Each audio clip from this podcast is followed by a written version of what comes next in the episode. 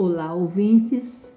Sou Maria Ângela Bassan Sierra, voluntária da Casa Espírita Luiz Picelli, do projeto Picelli Fraterno, e integrante do grupo Cuidando de Todos Nós. Somos de Maringá, Paraná, Brasil. Fazemos a leitura neste podcast do livro Dores da Alma.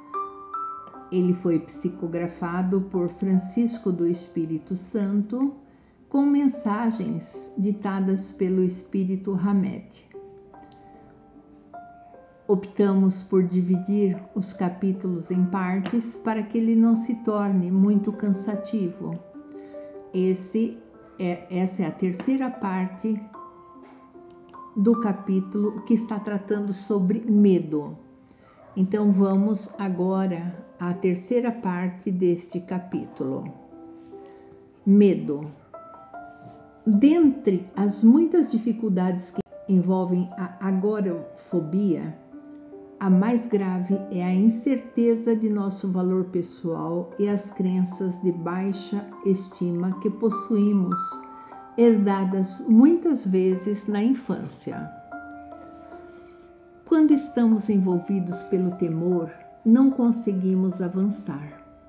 Deixamos de ter ideias inéditas, de viver experiências interessantes e conhecer novas criaturas. Dessa maneira, apesar de o banquete da vida sempre ser oferecido a todos de forma semelhante e harmônica, ele passa despercebido. Referindo-se à vida social, esclarece-nos a obra basilar da codificação Deus fez o homem para viver em sociedade. Não lhe deu inutilmente a palavra e todas as outras faculdades necessárias à vida de relação. Uma das manifestações do medo mais problemáticas para as criaturas humanas é a denominada fobia social ou agorafobia. Etimologicamente, agorafobia significa medo da praça, do ágora, que significa pa praça, palavra oriunda do grego. É o pavor de fazer o que quer que seja em público. Conceituamos fobia como sendo um medo superlativo e desmedido transferido a indivíduos, lugares, objetos e situações que naturalmente não podem provocar mal algum. Quando a agorafobia se torna crônica, começa a atrapalhar a vida dos indivíduos em todas as áreas do relacionamento humano.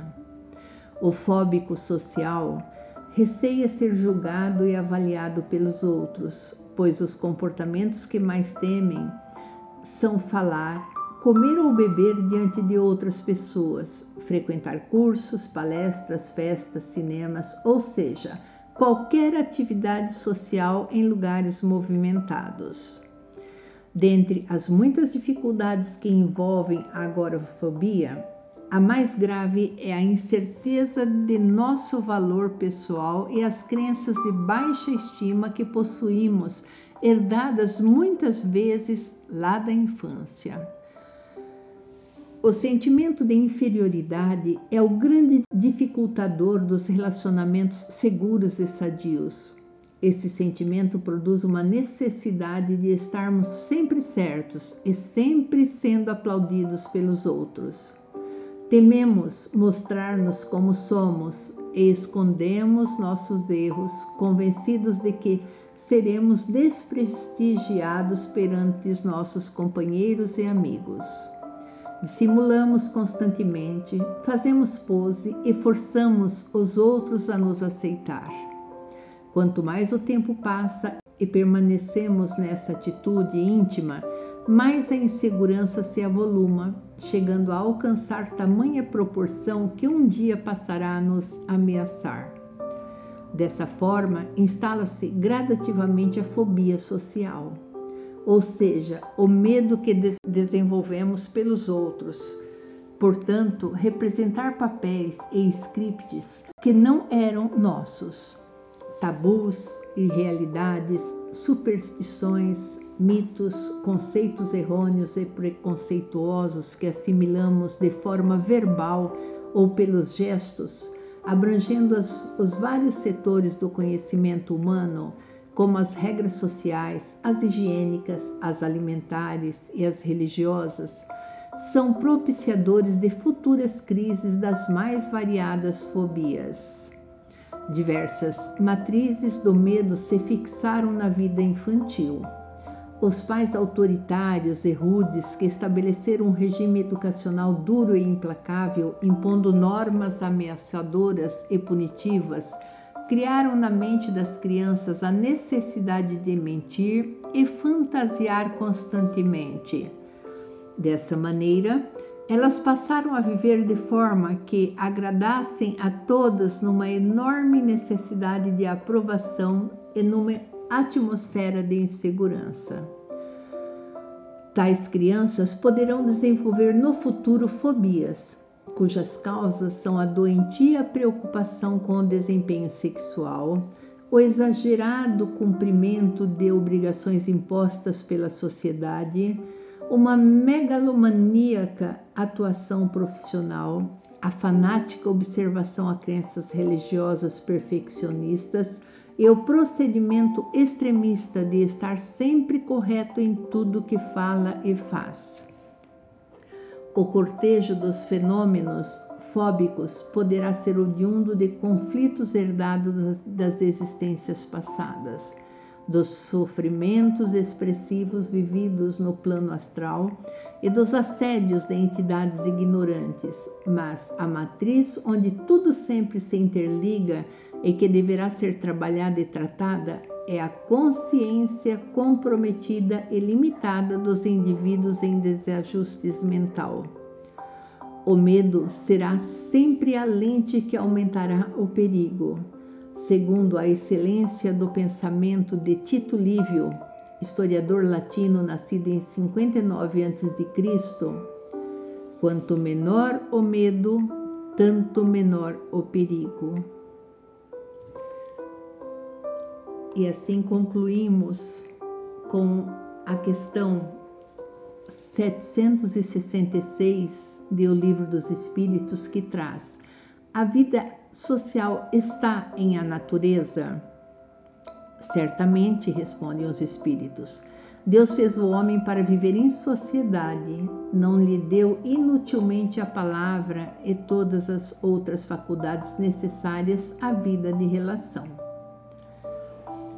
Encerrando este capítulo sobre o medo, precisamos destacar que vivemos numa sociedade em que o medo, as síndromes, têm imperado em diversos níveis. Temos que nos preocupar com os nossos filhos, com as crianças, para que não desenvolvamos nelas o medo e as síndromes quando se tornarem adolescentes, adultas ou até mesmo em criança. Exagerar o medo, é exagerar o perigo.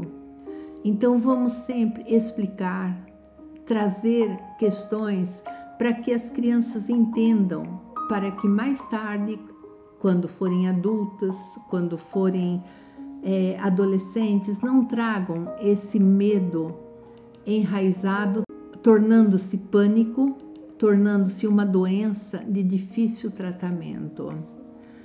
Encarar o medo é fazer com que alcancemos um degrau a mais na nossa evolução, porque se nós o encararmos, ultrapassaremos e estaremos subindo mais um degrau.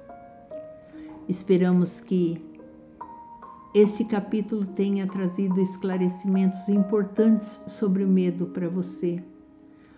Esperamos que você tenha gostado, que Comente com outras pessoas para que ouçam, para que expulsem, com, através da leitura e do conhecimento, seus medos interiores.